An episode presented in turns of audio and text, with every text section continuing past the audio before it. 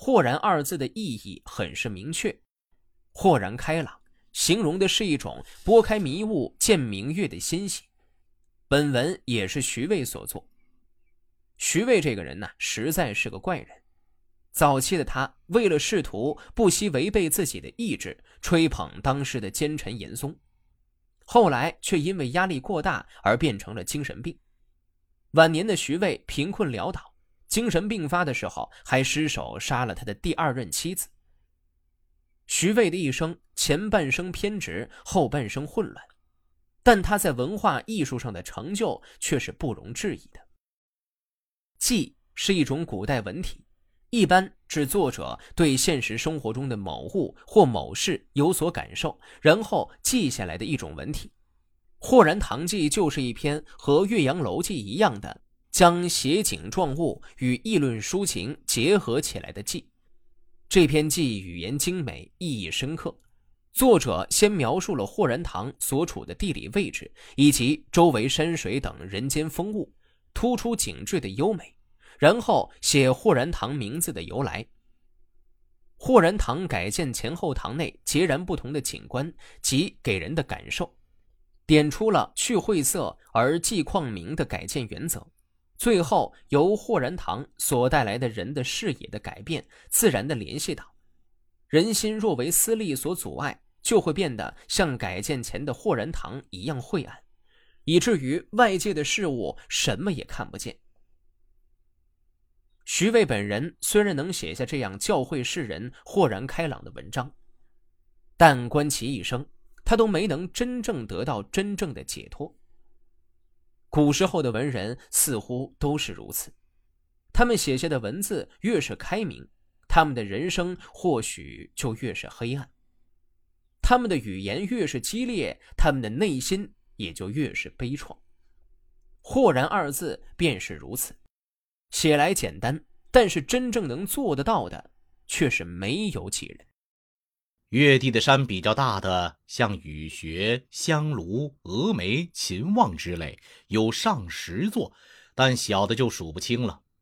至于湖，则总称之为剑湖，而由大湖派生出去，另外形成的小湖就更加不可胜计了。郡里的城隍庙，在卧龙山的半山腰上，庙的西面有一座堂，正建在湖山环抱汇合的地方。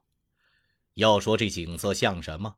大体上是青山白水相间，回旋缠绕，像女子的发髻那样高耸，像迎节的长卷那样倾城。而低头近看，可见城墙，远处可闻村落里的人声。其间树木、草地、田地、沼泽错杂分布，人群、鸟类、房屋相互遮蔽。大米、小米、灵蒲、莲苋等出产。耕地和捕鱼用的犁桨等工具散乱地遍布于高低或洼地里，忽而烟雨迷蒙，忽而皓月当空，从早到晚变化非常迅疾。在方圆近百里之间，无论巨大的壮伟场面或细微的美好景物，莫不汇集在人们的衣襟带上。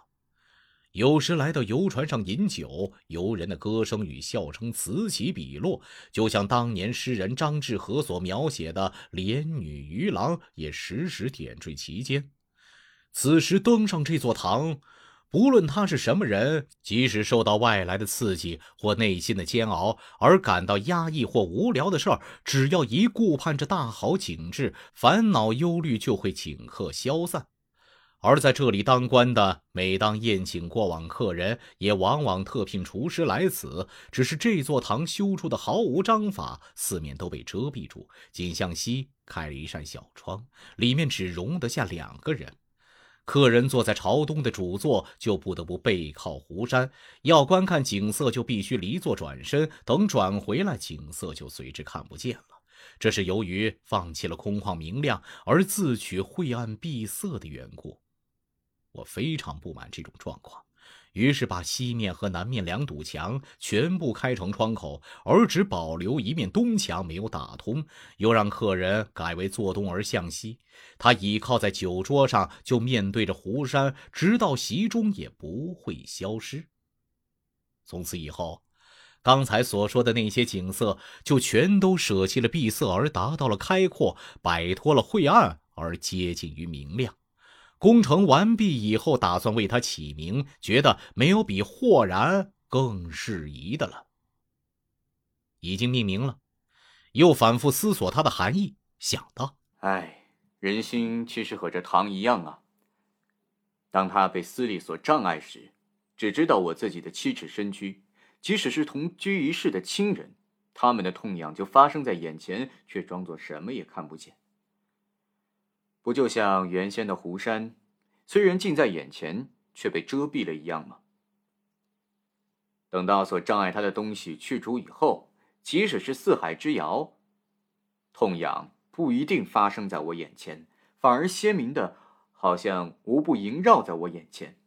不就像现在的湖山，虽然远在百里以外，却透过窗户就能看到一样吗？由此看来，人心的豁达与不豁达，距离本是很近的，而只顾一己私利，以天下万物为公的细微差别，全维系在这上面了。这是为这座堂起名的人和登上这座堂的人，不可不互相勉励的。难道？只是为了湖山的盛景吗？我既已为了这些用意而命名这座堂，本是准备公之于众人的，于是依次写下了这篇记。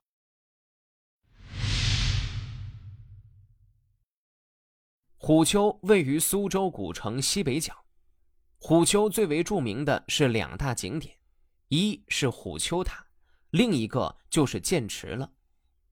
称它为剑池。原因有三个：一是如果人从上面看，这池宛若一把平铺的剑；而另一原因，则是传说当年为吴王阖闾殉葬有偏珠、鱼肠宝剑三千把，故名剑池。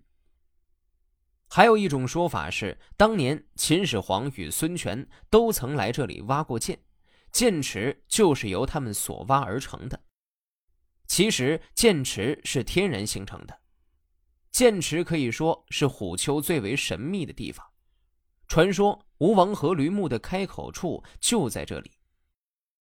万历二十三年，袁宏道曾出任吴县县令，短短两年的任期期间，热爱游赏山水的袁宏道曾六次游览苏州名胜虎丘。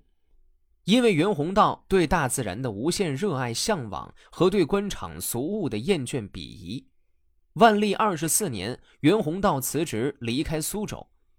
因为留恋虎丘胜景，辞官两年之后，他回忆起曾经在虎丘赏月赛歌的盛大场面，以及虎丘各处的秀丽风景，于是他再次去游览了一番虎丘，随后便写下了这篇游记散文。虎丘离城约六七里路，这座山没有高峻的山峰与幽深的峡谷，只不过因为靠近城市，因此奏着音乐的游船没有一天不到那儿去。凡是有月亮的夜晚、开花季节的早晨、下雪天的黄昏，游人来往穿梭，犹如织布一样。而以中秋最为繁盛热闹。每到这一天，全城庇护，携手并肩而来。士大夫乡绅、大家妇女，以至平民百姓，全都涂脂抹粉、鲜衣美服，重重叠叠的铺设席毡，将酒肴摆在大路中间，从千人石一直到山门，如疏齿鱼鳞般密集相连。檀板聚积如小山，尊雷似云霞般倾泻，远远望去，犹如成群的大雁栖落在平坦的沙滩，彩霞铺满江面，电闪雷鸣，无法。具体描绘它的形状。刚开始陈设席位时，唱歌的人成百上千，声音如团聚在一起的蚊子，没法分辨时任。等到分队安排，争相以歌喉比高低，雅乐和俗乐各个呈现后，美和丑自然区别开了。不多时，摇头顿脚按节拍而歌的只不过几十个人而已。一会儿，明月升到天空。月光照在石上，犹如洁白的卷绸。所有粗俗的歌乐不再发出声响，跟随着唱和的只有三四个人。一支箫，一寸管，一人慢慢的打着歌板，唱着，管乐伴着歌喉，声音清脆嘹亮，使听的人深受感动。等到夜深，月亮西斜，树影散乱，于是连箫板也不用，一个人登场，四围的人屏住声息，声音如细而直上的毛发，响彻云端，每吐一字，几乎拖长达一刻之久。飞鸟听了为之回响盘旋，壮士听了感动的流下眼泪。剑全身的无法测量。陡峭的岩石如腐肖一般，千顷云因为有天池等山作基岸，山峰峡谷争奇斗秀，是请客饮酒的好地方。但是过了中午，便阳光逼人，不能久坐。文昌阁也不错，晚上林中的景色尤为迷人。朝北为平远堂旧址，空旷没有遮拦，仅仅远远望见虞山。如小小的黑点，唐荒芜已经很久了。我和江进之商量修复它的办法，想在里面供奉韦应物、白居易等人，但不久生了病。我既然已经辞了官，恐怕进之的兴致也消尽了。山川的兴旺和荒废，确实有它的运数啊。在吴县做了两年官，登虎丘山六次。最后一次和江进之、方子公一起登，坐在升宫石上等候月出。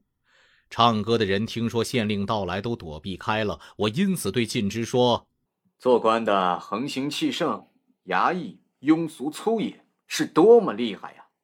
以后不做官了，有不在这石上听歌的，有月亮为证。